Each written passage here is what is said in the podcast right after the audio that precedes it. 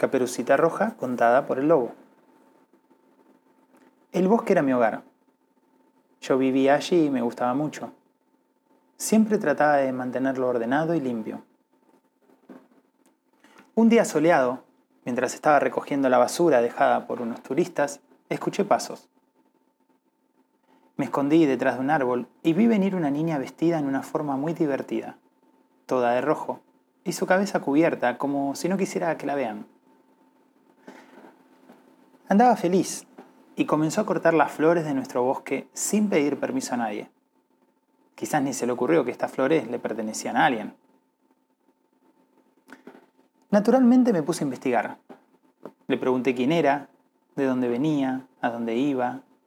A lo que ella me contestó cantando y bailando que iba a casa de su abuelita con una canasta para el almuerzo. Me pareció una persona honesta, pero está en mi bosque cortando flores. Y de repente, sin ningún remordimiento, mató un mosquito que pasaba por ahí. El bosque también era de él. Así que decidí darle una lección y enseñarle lo serio que es meterse en el bosque sin anunciarse antes y comenzar a maltratar a sus habitantes. La dejé seguir su camino y corrí a la casa de la abuelita. Cuando llegué, me abrió la puerta una simpática viejecita. Yo le expliqué la situación ella estuvo de acuerdo en que su nieta merecía una lección. La abuelita aceptó permanecer fuera de la vista hasta que yo la llamara y se escondió debajo de la cama. Cuando llegó la niña, la invité a entrar al dormitorio donde yo estaba acostado vestido con la ropa de la abuelita. La niña llegó sonrojada y me dijo algo desagradable acerca de mis grandes orejas. He sido insultado antes, así que traté de ser amable y le dije que mis grandes orejas eran para oírla mejor. Me agradaba la niña y traté de prestarle atención, pero ella hizo otra observación insultante acerca de mis ojos saltones ustedes comprenderán que empecé a sentirme enojado. La niña tenía bonita apariencia, pero empezaba a resultarme antipática. Sin embargo, pensé que debía poner la otra mejilla y le dije que mis ojos me ayudaban para verla mejor. Pero su siguiente insulto sí me encolerizó. Siempre he tenido problemas con mis grandes y feos dientes, y esa niña hizo un comentario realmente grosero.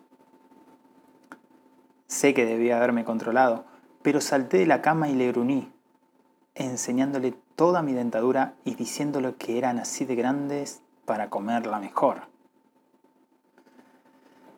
Ahora, piensen ustedes, ningún lobo puede comerse una niña. Todo el mundo sabe eso. Pero esa niña empezó a correr por toda la habitación gritando y yo corría atrás de ella tratando de calmarla. Como tenía puesta la ropa de la abuelita y me molestaba para correr, me la quité, pero fue mucho peor. La niña gritó aún más. De repente, la puerta se abrió y apareció un leñador con un hacha enorme y afilada. Yo lo miré y comprendí que corría peligro, así que salté por la ventana y escapé. Me gustaría decirles que este es el final del cuento, pero desgraciadamente no es así. La abuelita, no sé por qué, jamás contó mi parte de la historia, y no pasó mucho tiempo sin que se corriera la voz de que yo era un lobo malo y peligroso. Todo el mundo comenzó a evitarme. No sé qué le habrá pasado a esa niña antipática y vestida en forma tan rara, pero sí les puedo decir que yo nunca pude contar mi versión. Ahora ustedes ya la saben.